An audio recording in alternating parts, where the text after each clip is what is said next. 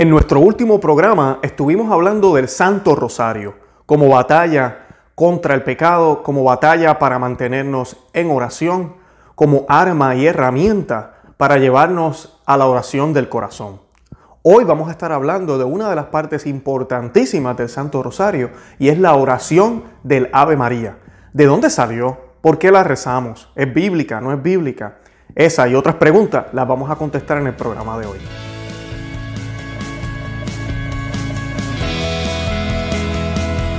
Bienvenidos a Conoce, Ama y Vive tu Fe.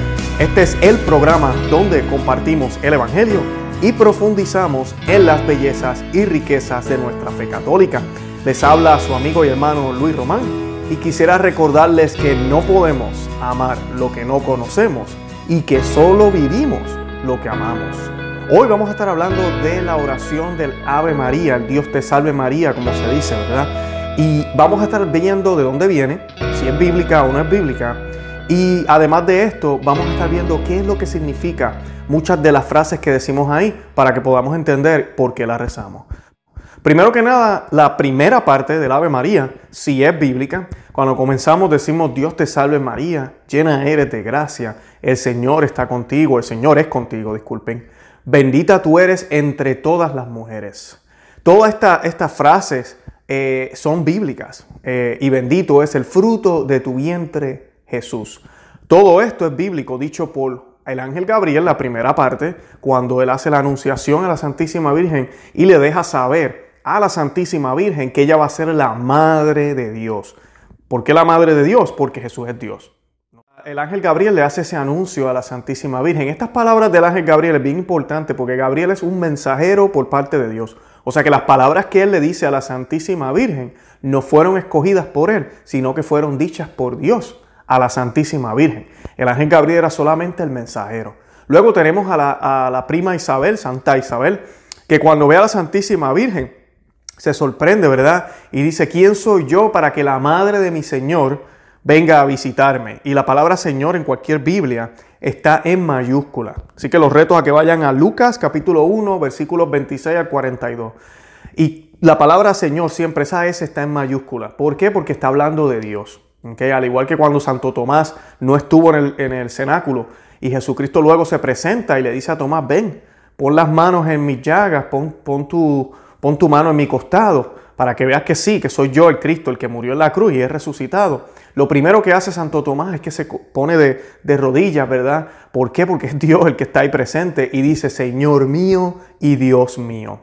Las palabras de Santa Isabel, cuando ella dice, ¿quién soy yo para que la madre de mi Señor me visite? Dice el, eh, texto que ella se llenó del Espíritu Santo y que el, la criatura que estaba en su vientre saltó, que sabemos que es Juan el Bautista. ¿Qué sucede aquí?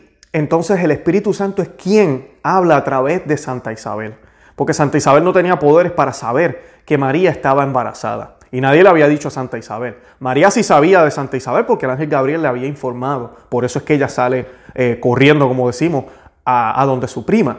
Pero Isabel no tenía ese conocimiento, así que eso fue dicho por el Espíritu Santo. Así que vemos una vez más Dios alabando su obra, porque esto es obra de Dios. María no, todo lo que María tiene es por los méritos de Cristo. Todo lo que nosotros decimos y veneramos a María es porque ella refleja las grandes glorias del Señor, de Cristo. Pero Cristo es Cristo, Cristo es nuestro Salvador y el único mediador, no la Santísima Virgen. La Santísima Virgen tampoco es una diosa.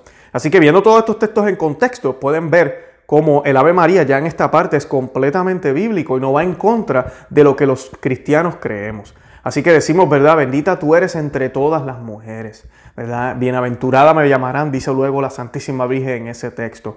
Así que me parece hermoso esa primera parte de Ave María y sí es bíblica. Ahora, la otra parte, la que dice Santa María, Madre de Dios, ruega por nosotros pecadores, ahora y en la hora de nuestra muerte. Amén.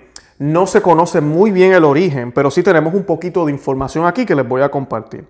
Dice el origen de la segunda parte, que es fruto de un largo proceso y una larga tradición nace como reacción o como respuesta a la herejía de Nestorio, que era un patriarca de Constantinopla, quien negaba que la Virgen fuera madre de Dios. Para esta época, y esto es bien importante que, que lo informemos, en los primeros siglos, estamos hablando aquí de los primeros siglos, primeros tres, primeros tres, cuatro siglos ya había este, esta herejía y estaba completamente sucumbiendo a la iglesia, donde todo el mundo pensaba que sí, ok, Jesús es especial, Jesús es el Hijo de Dios, pero que Jesús es Dios, Dios no. Y había siempre estas dudas, o como que Jesús en algunos momentos era Dios, no lo era. En cambio, habían grupos ortodoxos, eh, como San Atanasio, por ejemplo, que se quedaron firmes y lucharon contra esta herejía. Y una de las cosas que también se, peleó en ese momento fue el título de Teotocos, ¿ok? Madre de Dios, darle ese título a la Santísima Virgen. El título lo único que hace es describir a su hijo. Eso es todo lo que hace. Yo veo, por ejemplo, la madre de Pedro, ¿verdad? O la madre de Juan, la madre de José, de, Luisito, la madre de quien sea, de un amigo mío, ¿verdad? Decimos la madre de, de fulano. Ella es la madre de él y lo decimos con nombre y todo porque es la madre de esa persona. Así que exactamente pasa aquí. Pero se le dice la madre de Dios porque queremos reconocer, queremos evangelizar, queremos promover que Cristo es Dios. Porque si Cristo no es Dios, entonces ¿por qué tengo que obedecerle? Porque yo tengo que hacerle caso a este hombre, si no es Dios, entonces estaba, estaba bien mal de la cabeza cuando me dijo que yo tenía que amarlo más a Él que a mis propios padres. ¿Cómo yo voy a hacerle caso a este hombre cuando él decía que el que no coma mi cuerpo y mi sangre no tiene vida eterna? Digo, ¿quién es este? ¿Quién es este hombre que se atrevió a venir, bajar, verdad? Y perdonar pecados. Venir y decir, tus pecados quedan perdonados. Entonces estaríamos como los fariseos. Los fariseos exactamente era el argumento que ellos tenían. Porque esto es un hombre y el único que perdona pecados es Dios. Pero entonces si creemos que Jesús puede perdonar pecados, si creemos que la Eucaristía, el cuerpo y la sangre de Cristo, las podemos comer a través de las especies que él mismo estableció, el vino y el pan en la última cena, a través de los sacerdotes que él ha ordenado, ¿verdad? Desde los apóstoles hasta la asociación apostólica hasta hoy. Si creemos en todo eso, entonces debemos creer que Él es Dios. Porque si no, no tiene sentido. Entonces estamos, estamos pecando contra Dios. Porque ahora también seguimos a un hombre. Y no podemos seguir a un hombre. La Biblia lo dice. Que no sigamos a hombres, sino que sigamos solo a Dios. Así que sabemos que Jesús es Dios. Entonces, ¿María es qué? Pues la madre de Dios. No debería haber ningún problema con esto. Además de esto, la parte anterior del Ave María dice las palabras de, eh, de Santa Isabel, donde dice, ¿quién soy yo para que la madre de mi Señor me venga a visitar? Ya ahí está el título, Madre de Dios. O sea que esta parte del Ave María tal vez no es bíblica, Santa María, Madre de Dios, no, les puedo decir tal, versículo, pero sí les puedo decir que ahí en el Evangelio de San Lucas, las palabras de Santa Isabel lo dicen. Dicen la Madre de mi Señor. Y cualquier bíblico, cualquier persona que sabe de Biblia, sabe, y aquí esto no me lo puede negar nadie, que el término Señor siempre se usa para Dios. Así que ella dice la Madre de Dios. Y la Madre de Dios es un título que refleja lo que nosotros creemos por Cristo. Más adelante vamos a grabar un programa sobre los dogmas de la Santísima Virgen. Así que busquen por, por ese programa, suscríbanse al canal para que no se lo pierdan o suscríbanse al podcast. Pero todos los dogmas, todas las cosas que nosotros decimos de María es por los méritos de Cristo, reflejan lo que nosotros creemos del Señor. Y esta es una, Madre de Dios, ¿por qué? Porque Dios, por Dios se hizo hombre, porque Jesucristo es 100% hombre y 100% Dios. Así que le hacemos justicia a Dios cuando decimos María, Madre de Dios. Entre los obispos que combatieron en defensa del dogma de la maternidad divina, se destacó por su ardor el patriarca de Alejandría San Cirilo, gracias al cual en el concilio de Éfesos, realizado en el año 431, como pueden ver es al principio de, de la cristiandad, dijo, si alguno no confiesa que Dios es según verdad el, Manuel, el Emanuel, y que por eso la Santa Virgen es Madre de Dios, sea anatema. Exactamente lo que les acabo de decir. Si usted niega que María es la Madre de Dios, usted está negando que Cristo es Dios. Y eso es una herejía, usted está yendo en contra de todo el cristianismo, ya les dije los textos, ya les hablé un poco ahí, puedo dar, decirles más textos todavía de que sí, de que Cristo era Dios hecho hombre. En las conclusiones de este concilio ya estaba pues explícita la continuación a la salutación angélica, Santa María, Madre de Dios, ruega por nosotros. De hecho, fue para el año 1000, aunque eso ya estamos hablando del primer milenio de la iglesia, que en los monasterios comenzó a unirse el saludo del arcángel Gabriel a Nuestra Señora y la exclamación a Santa Isabel.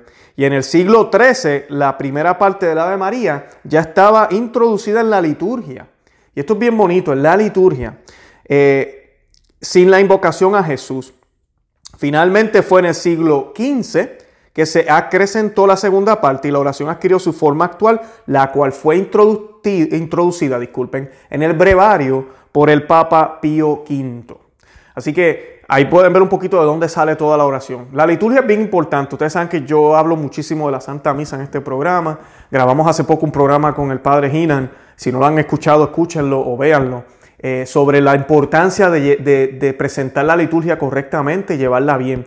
¿Y por qué? Porque la liturgia siempre ha sido también citada en los concilios como una forma de poder ver qué es lo que creemos. Porque como dicen, ¿verdad? Y es muy cierto, como oramos es lo que creemos. Como tú oras es como tú crees. Así que muchas veces, inclusive San Agustín utiliza la Santa Misa, las oraciones que se han dicho milenariamente o por siglos, para decir, mira, por eso decimos esto, por eso decimos aquello. O sea, que él está utilizando la liturgia como referencia. Y debemos entender también que un verdadero cristiano no solamente se deja llevar por la Santa Biblia. Eso es una ignorancia increíble. La Santa Biblia no existió en los tiempos de Cristo. Cristo no repartió Biblias tampoco en su momento, ni le dijo a los apóstoles, este es el manual, síganlo. No, la Biblia no vino hasta casi el cuarto siglo y fue establecida por la Iglesia Católica. Y la Iglesia Católica fue la que escogió los libros que iban a estar en el Nuevo Testamento basados en que tuvieran tradición apostólica, que fueran de autoría apostólica, que fueran del primer siglo, que fueran ortodoxos, que tuvieran circulación, o sea, que fueran aceptados en las iglesias a nivel universal. Así que esos fueron los libros que se escogieron, porque habían otros libros, como esta herejía que les estoy hablando hoy, de que no creían que Jesús era Dios, que se estaban mezclando estas eh, herejías con cosas buenas y cosas malas, como pasa hoy en día con la nueva era, como sucede a veces en algunas parroquias, que se nos dicen unas cosas que no están muy claras. Y la iglesia puso el pie derecho, bien fuerte, y dijo, no, estos son los libros, los demás no los sigan. Así que eh, esa, esa parte debemos entenderla porque también no todo está en la Biblia, pero la Biblia tiene respuesta para todo. Y hay cosas que no están literalmente en la Biblia. Y todo eso debemos entenderlo. Es bien ignorante pensar que todo está en la Biblia. Dime dónde los dinosaurios están en la Biblia. Y sabemos que existieron. Así que sabemos que en la Biblia no está todo, pero sí hay respuesta para todo en la Biblia. Y hay muchas cosas que tal vez no están literalmente, pero sí están dichas en ella. Como un ejemplo sencillo, la Santísima Trinidad. Les pongo el reto. Vaya a todos los libros del Nuevo Testamento y busque dónde dice la palabra Trinidad. No la va a encontrar. No la va a encontrar. Ahora, si va a encontrar Padre, Hijo, Espíritu Santo, si va a escuchar a Jesucristo decirle a los apóstoles, bauticen en el nombre del Padre, el Hijo, Espíritu Santo, va a escuchar a Jesucristo hablando del Espíritu Santo, del Padre, y diciendo que ellos son lo mismo, va a ver muchos textos, San Pablo también utilizándolo, San Pedro, las cartas de los diferentes apóstoles, vamos a ver esto en Hechos de los Apóstoles, o sea que la Trinidad está ahí. Pero el término no nació siglos después, porque la iglesia, sí, la iglesia católica, decidió utilizar ese término para referirnos a la Santísima Trinidad. Porque la iglesia tiene la autoridad dada por Cristo para ser maestra y enseñar lo que Él nos dejó, pero no para cambiar ni crear nuevas doctrinas. El Ave María no es invento de la Iglesia Católica ni es nueva doctrina como les acabo de probar. Aquí como pueden ver es completamente bíblico y no dice nada que vaya en contra de la fe cristiana. Espero que hayan aprendido algo, de verdad que los amo en el amor de Cristo. Los invito a que visiten nuestro blog, conoceamevivetufe.com, suscríbanse al canal, al podcast. Pueden buscarnos también en cualquiera de las ah, redes sociales, Facebook, Instagram y Twitter. Y de verdad, nada, síganos, compartan el video, dejen un comentario, denle me gusta, así nos pueden apoyar. Y de verdad que, que el Señor los bendiga muchísimo y que la Santísima Virgen siempre los acompañe. Santa María, ora pro nobis.